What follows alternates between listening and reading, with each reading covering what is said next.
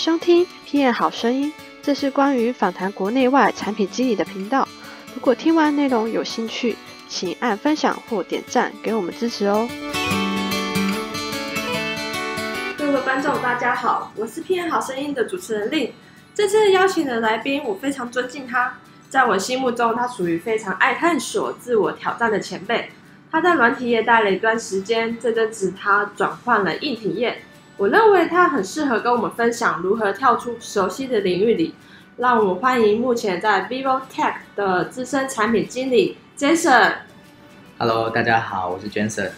嗯，我过去在嗯，我工作大概十来年了吧。那嗯，我过去其实大部分待的产业呢，都是跟呃软体或者是网络有相关的。那包含了就是我在毕业之后呢，有在一些呃网络的广告代理商待过，所以当时做的就会比较像是行销企划的工作，就是像帮客户规划他们的产品或者是服务在网络行销的一些策略或者是活动啊等等的。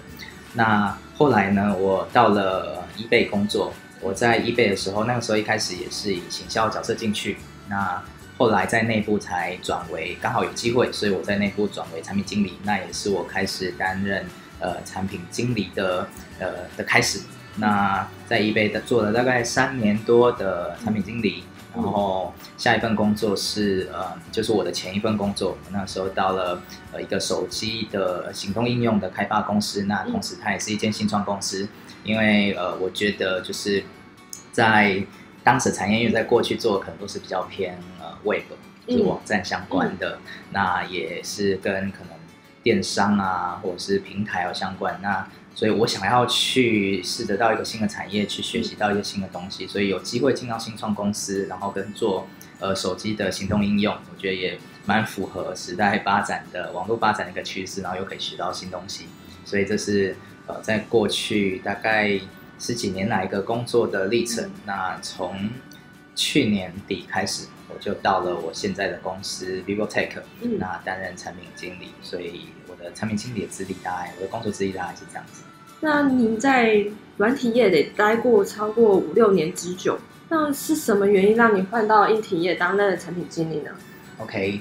嗯，我觉得这件事情其实是也是有点因缘际会。因为我就像刚才说的，我大部分都是在网络或者是软体的产业，所以说到硬体，其实我在进到这间公司来之前呢，其实我对硬体是一窍不通的。那当时呢，是我在呃，我当时我有我一直都有在参与敏捷式开发的一些相关的社群的活动。那在台湾其实也有蛮多的敏捷社群。包含了台北啊、台中、高雄，其实都有。所以我在敏捷社群里面呢，有认识一些朋友。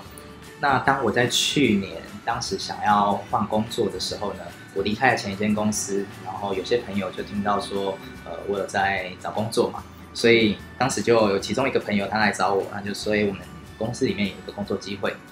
就是我现在说的 Vivo Tech。那这个朋友其实我原本只有在社群里面认识他，跟他也没有一起工作过，所以他当时来找我的时候，其实第一个是我想到硬体其实我完全不懂，所以我我就问他为什么会想要找我嘛？那他他提供的机会其实是蛮有趣的。他说他呃 o t e c h 有加入了一个呃算是在产业在业界里面一个一个新的联盟，那这个联盟是由跨国的产业的不同的公司所组成的。那想要去建立一个新的生态系跟一个新的平台，然后让产品可以使用一个不同的平台的方式来创造一个新的呃，不管是商业模式啊，或者是一个获利机会。所以我当时听完就觉得，嗯，这还蛮有意思，也蛮有趣的。可能跳脱我原本对于呃硬体，觉得它比较有一点像硬体，就相对比较硬邦 邦的感觉。是是，那或者是说。硬体它的那个生命周期通常都会比较长一点，所以呃迭代的速度也会可能会比较慢。那这比较跟我可能过去像我刚才说到敏捷开发这一点是有一点冲突的，所以我原本会有点担心。但是听到这样的机会，就是呃，我记得 Facebook 的营运长 Sherry Sandberg 他其实有讲过一句话，他说当呃当你有机会搭上一一台正在起飞的火箭的时候，就不要问那么多了，有位置就赶快坐上去了。所以我当时听到这个机会的话，我会觉得，嗯，它真的很像是一个正要，也许还没有开始起飞，但是它正在建造，然后有机会起飞。所以我听了之后就觉得，嗯，这相对比较有意思一点，所以我才会想要加入这间公司。那因为你现在在那个硬体业 VivoTech 应该也待了一年左右，那你在软体业跟硬体业的担任产品经理，你有没有觉得有什么相同之处，或是和不同之处的地方？嗯，我觉得第一个就是不管是在软体业或者是硬体业担任产品经理，相同的地方应该是说，你负责的都是一个产品。不管那个产品是实际你能够碰触得到，像是在硬体是可以摸到那个实体的产品，那在软体或者说像刚才讲的手机行动应用，它其实是一个你碰不到它，但是你会去使用它。那或者是它，呃，比较像说它像是一个服务一样，你会借由这个服务来去，呃，做一些你平常生活上会做的事情。所以作为一个产品经理，其实你要负责的部分呢，都是这个产品的。呃，从头到尾的，包含你可能要去观察市场啊，你可能要去思考这个产品、这个服务里面会需要哪些功能啊，它可以对使用者带来什么样的帮助啊，或者是这个产品的本身整体的一个商业模式是什么？我觉得这件事情不管是软体跟硬体都是类似的，所以这是我觉得软体跟硬体业呃相同的地方。那如果提到不同的地方的话，当然第一个直觉应该会想到就是。软体它的呃它的更新它的迭代速度是可以很快的，所以假设我今天有一个功能，那我在开发中做好了之后，其实我要上线可能可以很快，它可以随时就上线，然后可以借由呃一个呃所谓的 OTA，就是在网络一个更新的方式，就可以让使用者去更新他手上的产品或服务，这是软体业的特性。但是在硬体业里面，因为你呃，你递交出去的给使用者是一个实体的产品，所以相对的呢，你在呃做这个产品的时候，你要花的时间也会比较长一点，因为你要更谨慎的考虑。对，当你做完那个东西，然后你呃交到使用者的手上的时候，其实你要再去跟动它在硬体方面的功能的时候，就会变得比较困难。所以。通常在硬体业的时候，包含刚才讲的，它的生命周期会变得比较长，不管是开发或者是使用者真实的在使用同一款产品的内容。那第二个就是你要更新它的呃，更新它的困难度会比较高，硬体的更新它的困难度会比较高，所以这是其中之一的不同。那当然也有就是在我在软体业的时候，嗯，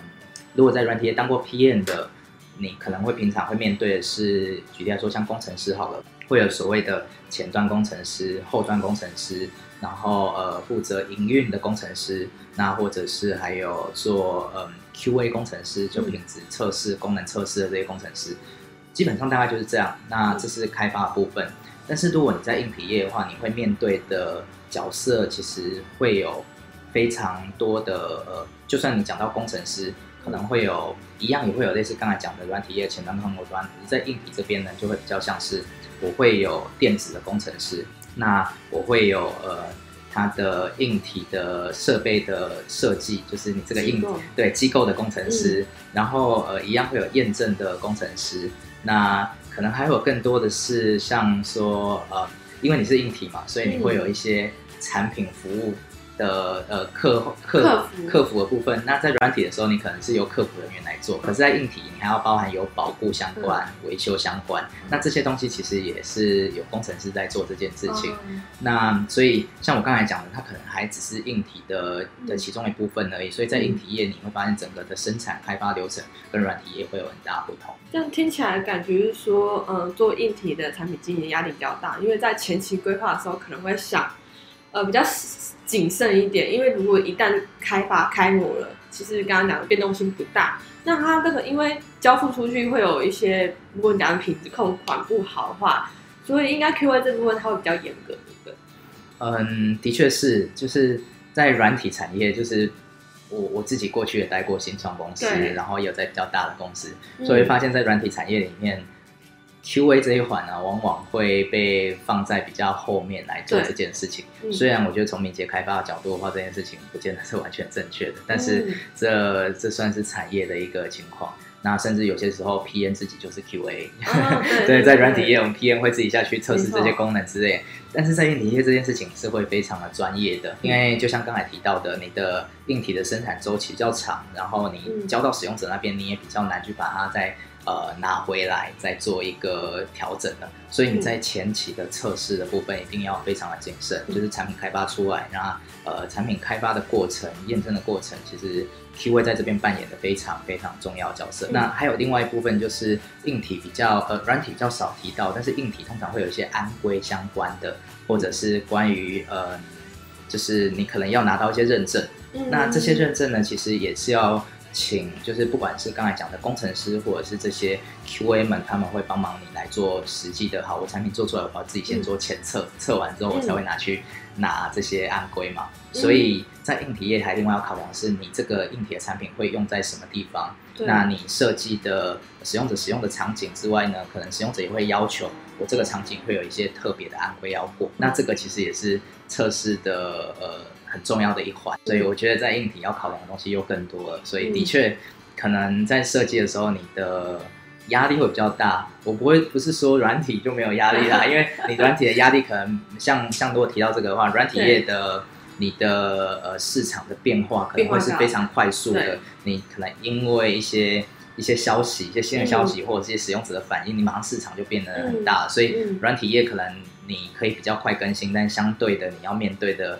这种市场变化压力也比较大。那嗯硬体业就是在于说，可能市场我会往后去想稍微要长一点，嗯可是你要预估未来的市场，那你要因此去准备相关的规格，你就会变得更谨慎，所以这也是嗯另外一种压力来的。这样看下来，软硬体他们每个的、嗯主要的特性有点不太一样。那因为刚刚在自我介绍的时候有提到说，因为你在那个同软体业待了很久，然后而且硬体业感觉跟软体业真的差还差蛮多的。你就是说，如果如果在同个产业待很久，然后你变化跑道的时候，你当初的心态是建议是如何去调整的？OK，嗯，我觉得有可以包含几个部分。那第一个当然就是你为什么要到这个产业来，就是嗯你要先想清楚你想要来这边获得的是什么。嗯以我自己个人的例子来说好了，我过去都在网络产业跟软体产业。那当我要进到硬体产业的时候呢，我一开始也会有担心嘛，就是我对硬体可能完全不懂。嗯那在不懂的情况下，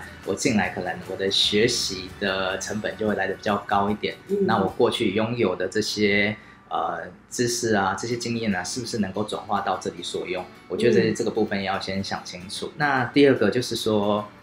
你的职涯规划是什么？你你在一个产业原本累积的经验，像刚才讲，能不能为这边所用？它其实也会转化成说你能够拿来跟你的不管是雇主啊，像 HR 啊，或者是你的、呃公司啊，在谈判你的薪水的时候，一个很重要的筹码。所以，当你进来到这个产业的，你你确定你要往一个不同的产业去发展，可是如果在发展了几年之后，你又想要回到原本的产业去，你在这边累积的东西，相对的你回到原本的产业，它又不见得能够被你所用了。你是不是能够承担说，呃，第一个，我今天如果将来又想要回到原本产业的话，那我过去这几年的呃经验的累积，嗯比较没有办法当成是我未来可能新又回到原本的产业去去谈的这个筹码的话，嗯你的薪水甚至因此要回到三十年前的标准。那当然这，这见仁见智。有些人他其实是可以把每一个产业不同的经验去带到下一个的。我觉得嗯如果能够做好这件事情的话，你的机会成本相对会比较低。但是如果是这件事情从来没有想过的，当你可能哦，我就是试看看而已。那过了两三年之后，你才发现哦，我回到原本产业，结果产业也变得很多了嘛。因为就像刚才说的，软体产业、网络产业，它每一年的变化其实是非常大的。你要先去把那些你过去可能呃漏掉知识去补回来。那第二个就是，如果你的呃潜在的新雇主来问你说，诶，那你过去那几年的东西，我觉得可能跟我们这里没什么关系，所以我觉得你对我来说，假设你原本在软体工作五年。你要去硬体工作五年，你觉得自己是一个有十年工作经验的人，可是你再回到软体的时候，他说：“我觉得你只有五年的工作经历，所以你应该跟那些五年工作经历的人是一样的薪资标准。”你可能就会觉得，嗯，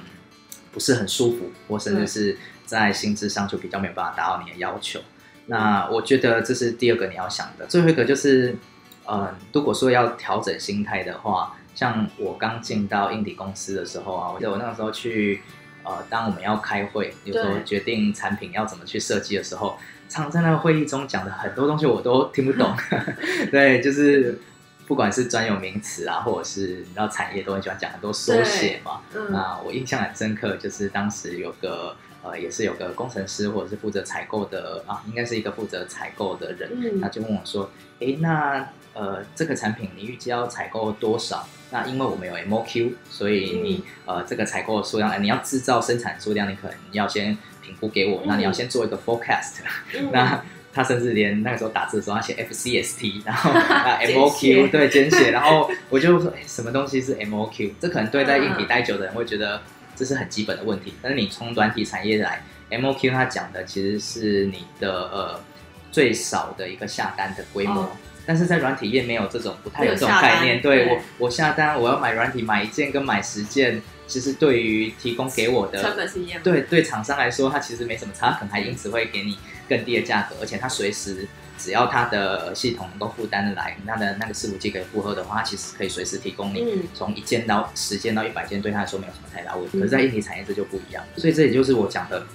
呃，你要随时保持的一个学习的心态，原因就在这边。当你听到很多东西你都不懂，那你又不太敢去问的话，可能会产生一些不好的结果。对，所以，嗯，我当时的经验就是，其实我进到硬体产业的时候，我也已经工作十几年了，那算是一个呃，嗯在也累积了一些经验的一个产品经理。嗯可是我还是要有点像所谓不耻下问，不懂的时候就要问，那不懂的时候就要去告诉对方你真的不懂。但是我必须要了解这件事情，那我也很想要了解，让让对方可以理解的话，我觉得，嗯，可能那些都只是自己心态上的一些呃变化，或者是自己心态需要去适应的地方而已。嗯可是如果事先就已经先想说，我了解这件事情对我会有帮助的话，那我觉得就不会害怕去问这件事了。其实这样听起来，Jason 真的是属于他不会因为他是资深产品经理，然后就很不敢，因为爱面子，然后不敢问。就是所以他转换了新的跑道的时候，也能非常像新手的样子去接触新的东西，拥抱新的东西。如果大家想听更多的关于软硬体产品经理的经验分享，欢迎在底下留言。我是偏爱好声音的主持人丽，让我们下次再见。